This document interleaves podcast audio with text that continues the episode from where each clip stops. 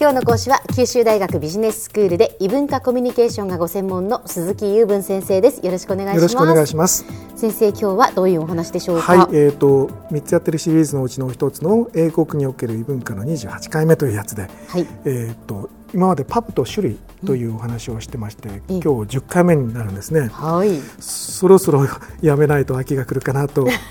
リスナーの方に思われるかもしれません。はいえーとですね、今日はあの、まあ、総集編的なお話だんだんまとめに入ろうということなんですけれども、えー、えーとパブというと皆さんあの日本でパブと言われるところを想像するといけないという話はいつかしたような気がするんですが、はい、えーとイギリスを舞台にした映画などを見ていてパブを人々が利用するシーンなどを見たことがあるかと思いますけれども、まあ、やり方ものの注文をして飲んでどう楽しむかという手順について簡単に復習をしようと思うんですけど、まあ、中に入りますね、はい、でいきなりカウンターへ行く、はい、そしてそこで何をどれだけくれと注文すると,、えー、とお店の人がそれをしてくれると。そして、えー、と支払いをそこで済ませて受け取ったものを自分の好きな好みのテーブルなりカウンターなりに持ってって飲むという形になるわけなんですね。うん、でいくつかこう注意点みたいなことなんですけれども、えー、とまずあの飲み終わったものを食器をど食器といいますかグラスをどうするかってことなんですけど。これはですね僕も向こうでいろんな人に聞くんですけども そんなことにこう細かい決まりはないとよく言われるんですが見ていると観察しているとそのままそこに置いていってる人それからカウンターに返しに行く人様々なんですね。で僕はやっぱり日本人的な感覚でいつもカウンターに戻しに行くんですが、向こうのある方によるとあちこちに散らばって残されたものを回収するっていう仕事の人もいるのにその仕事を奪うのもなんだねという人もいるんですね。で結局何をすれば正解かというのがよくわからないですよ、はいはいはい、それからチップはどうするのかってよく言われるんですけどは、ね、はい、あの正式なレストランだとチップは必要だと思うんですがパブに行って飲み物だけっていう時にチップを渡してる場面ってあんまり見ないんですよね。ただしあの支払いをするところに壺が置いてあったりするのでそれをチャリンと置いてくるとかあるいは大積みの中からちょっと12枚置いてくるというようなことをする人は時々いるようですが、うん、基本的に飲むものだけなら僕はいらないと思います。はいまあ、その他ですね、えーと、パブに入って、まあ、いろいろ細かいことが気になると思うんですけども子供が入れるかどうかって気になる人がいると思うんですね。はいは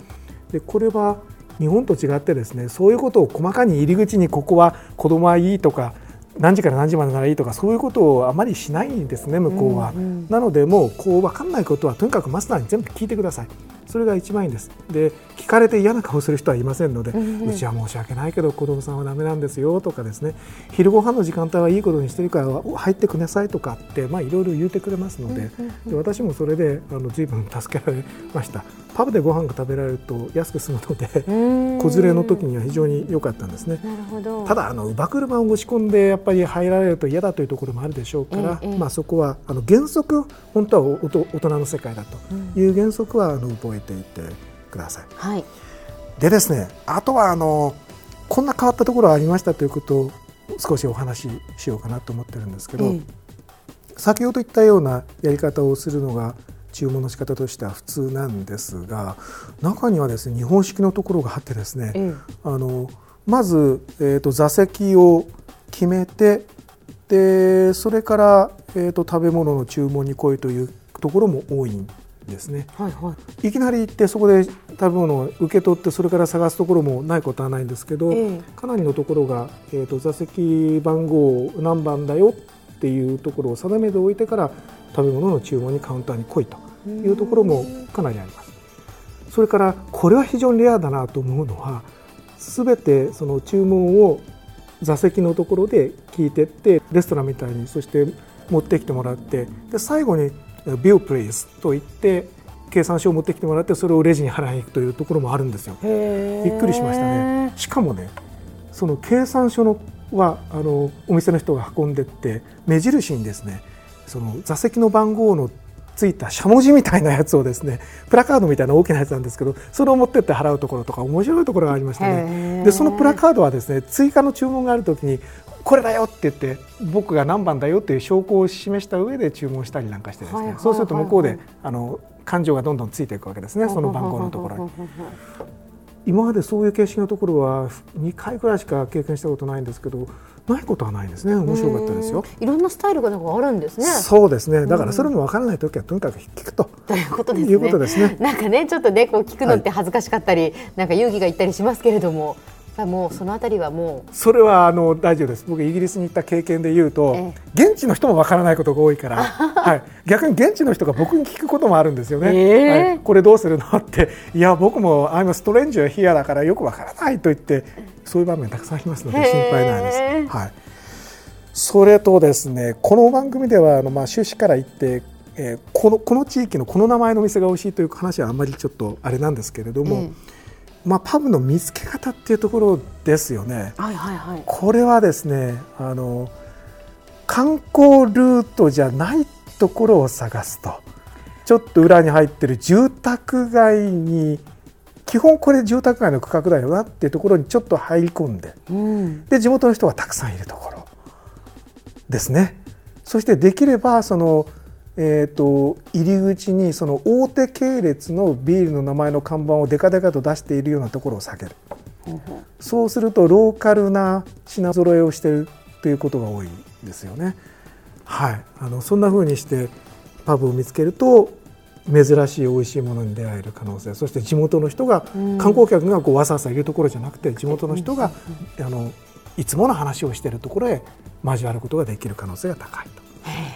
いうことですね。そういう時もじゃあそのストレンジャーが行ってもですね、ええ、意外とこう皆さんこう温かく受け入れてくださったりするんですか？それはそれはそのあれです。その村がどのくらいの大きさとかっていうことを言いまして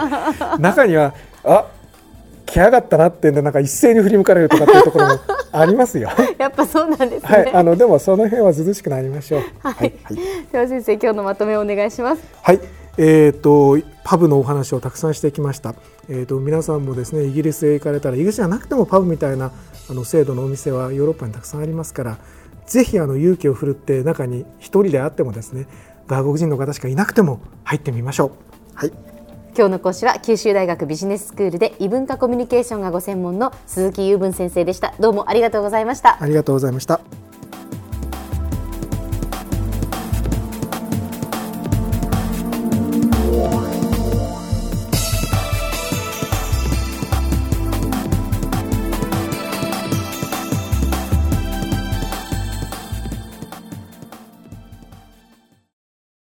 ゾクゾクグイグイメラメラつながる。ゾワゾワ。ハラハラ。メキメキ。つながる。ズキズキ。モワモワホカホカつながる。キリキリ。ザワザワ。キュンキュン。ガンガン。ワクワク。ウズウズドキドキ。ルンルン。バクバク。九州人のいろんな気持ちつなげます。九州から輝こう。キラキラつながる。 QTnet